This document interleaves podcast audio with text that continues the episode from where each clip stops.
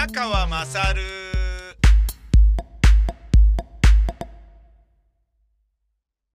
お前の母ちゃん宮川まさるです。えー昨日ですね、あのー私の母親82歳認知症、えー要介護さん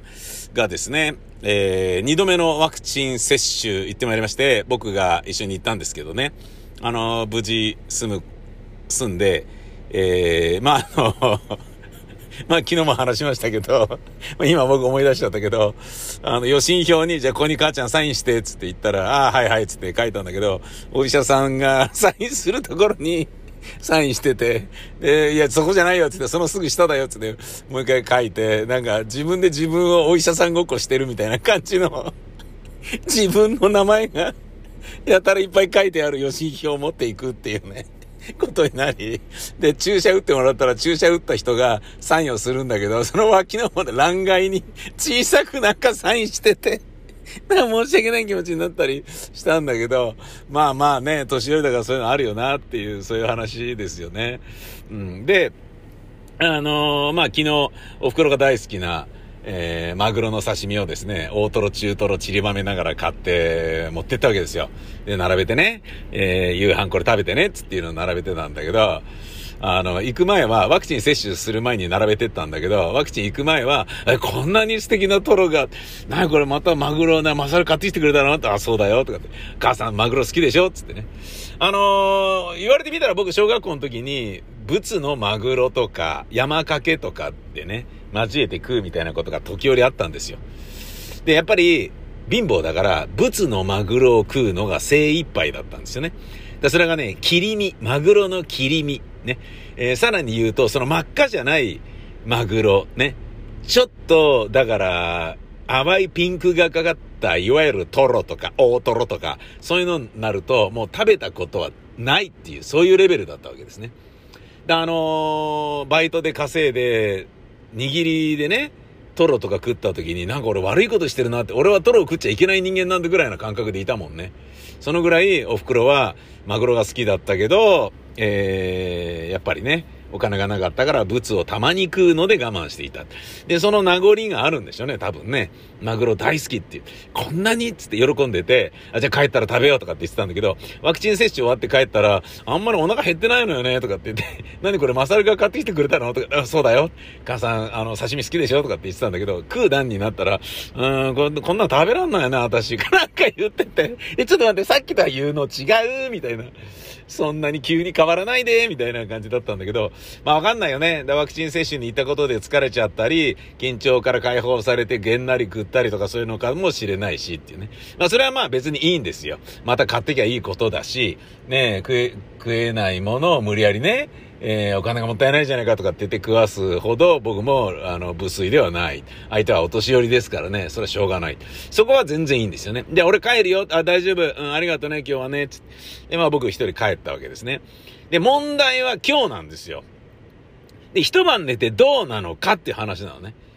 で、俺は今日は、あのーもうあれですよ。えー、27日のトークライブの、えっ、と、映像の撮影のロケとかに、もうこれちょっといよいよ外出なきゃダメだろうっていうことで、毎朝走ってる場合でもねえだろうってことで、朝のランニングをちょっと今日はやめてですね、早朝からもう早起きを利用して、いいですよ、あの道空いてるから、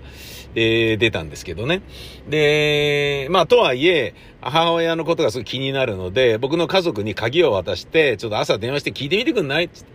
ね、で、電話出れないようだったらちょっとやばいなってことで、この鍵渡しておくから行ってみてくんない？みたいなことを家人に頼んじゃったんですよね。で、まあどうなのかなって多少ちょっと心配しておったはおったんですけれど、あの、行ってみると、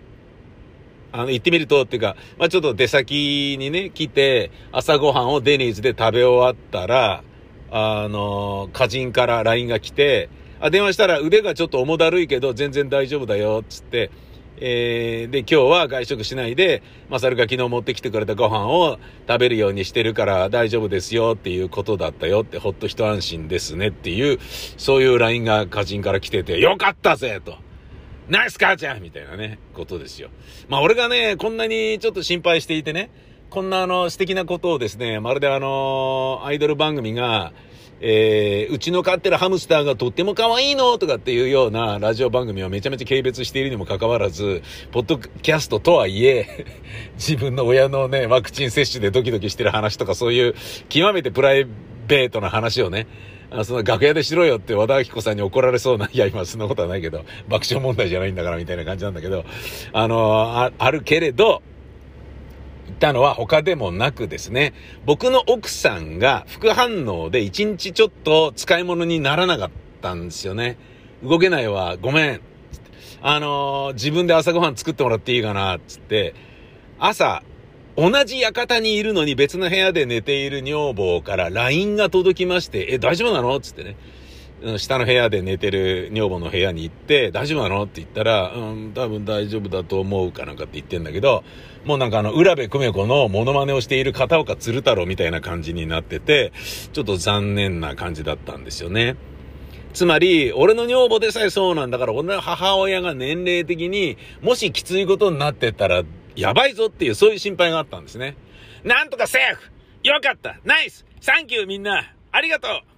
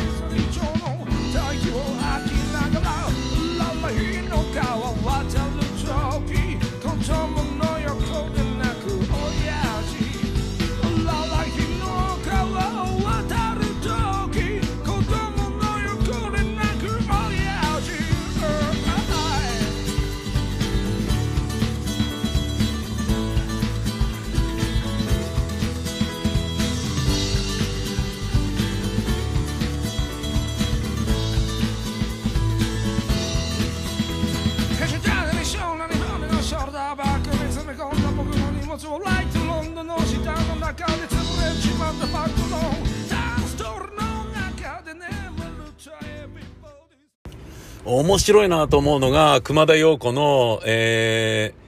ー、あれですよね。あの、アダルトグッズ問題ですよね。さすが週刊文春だなって感じなんだけど、文春が、えー、DV が原因で離婚を考えることになりましたっていう風に、えー、なってる熊田陽子の、えー、離婚の調停に入ったらしき DV 夫とのインタビューを刊行し、まあ、つまり、あのー、双方の話をね、えー、聞かないとなっていう、まあ、あのー、報道に、報道の正しい姿勢ですよね。喧嘩両成敗というかね、うん、不変不当というかね。で、まあ、あのえー、まあ、どっちもの言い分もあるみたいなんだけど、DV ってっていうんじゃなくて、いや、それいい加減にしろよって言った時にちょっと手が顔に当たったかもしれませんみたいな言い訳をされてるらしいんだけど、だけど熊田陽子側が用意した録音テープの中には、結構バッチンバッチンぶってる音が入ってるから、まあそれに関してはやっぱ熊田陽子が言う方が正しいんだろうなっていう話なんだけど、だからといってちょっと問題になってると思えるのは、あの、まあ熊田陽子側が全然自分で言ってないっていうこともあるんだけど、えー、ヒルナンデスじゃなくて、なんだっけな。えー、あの、昼の、あの、バナナマンの設楽さんの番組 タイトル忘れちゃった。あの番組に熊田陽子が何度か出てると。で、それの時にハートマークが必ずついてて、で、終わってからしばらく帰ってこないと。で、どうやら浮気してるらしいっていうことがすごい分かったらしいのね。あのー、なんか気づいたらしいのね。旦那さんが家に帰ってきたら、すごい甘ったれた声で、それでね、とかって言って話してる相手がいたと。で何なのかなと思ったら、えー、どうやらヒルナンデス絡みのスタッフが誰からしいと。で、それと浮気してるんじゃないかってことで、その本人に突き止めたんだけど知りませんみたいな感じにこうなってて、なんだそれみたいになってて。で、それはまあ、あの、言ってみれば濡れ衣かもしれないし、あの、足が出てなきゃ浮気ってことにならないんだろうけれど、俺が面白いなと思ったのは、彼女の、えー、出かけるカバンをちらっと見てみたら、なんと、あのー、ローターが入ってたっていうね えー、大人のおもちゃが入ってたっていうね。あのー、なんかそれもね、なんか商品名がね、書かれてて、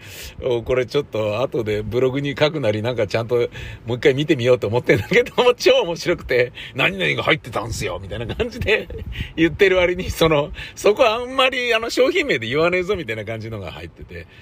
で、それが、あ、なるほど、それは確かに危ないなと。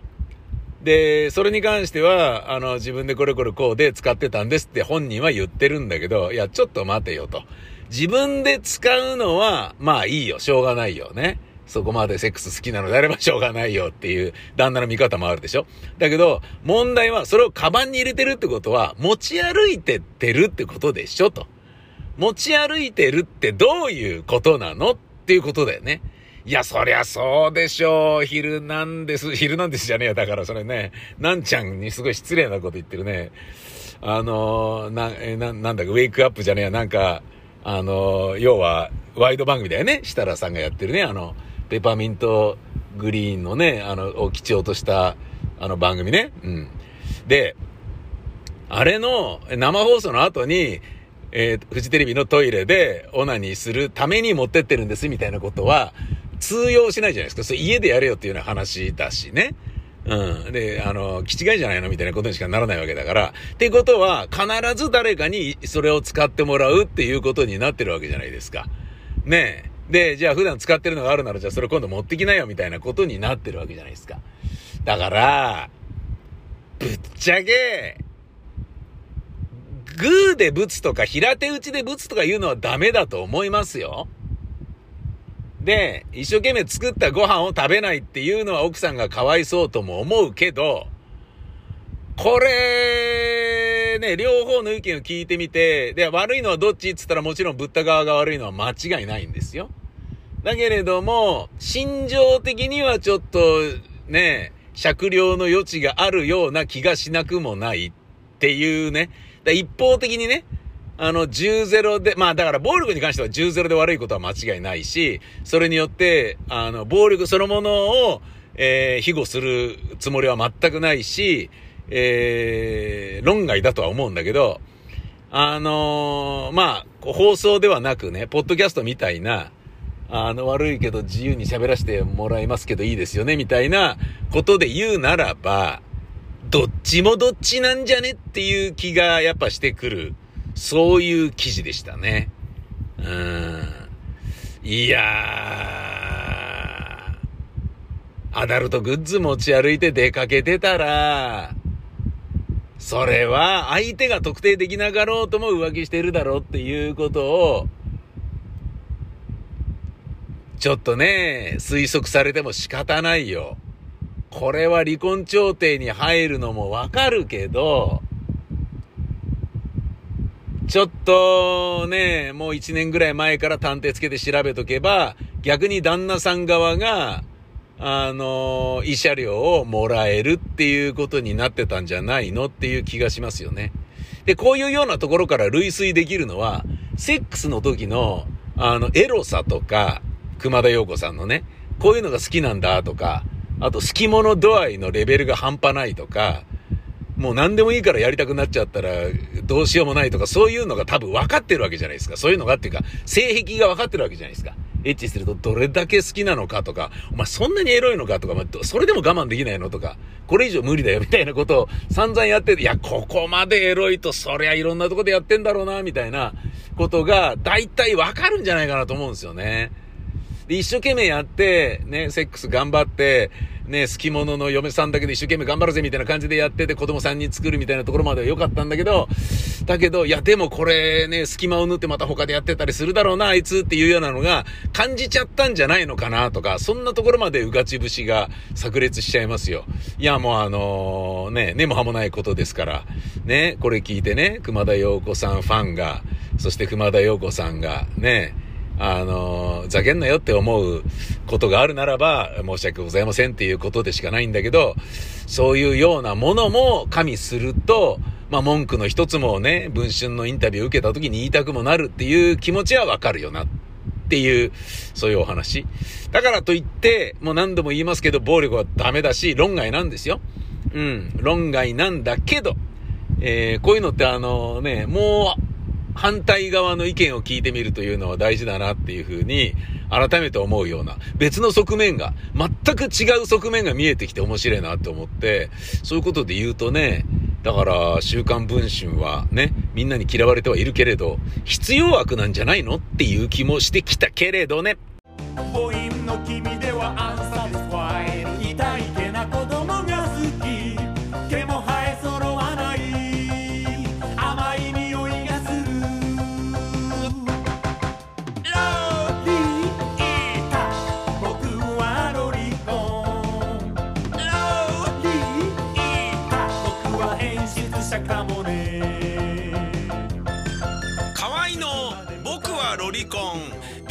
セにて好評発売中ビタミセの URL は v-mise.com v-mise.com です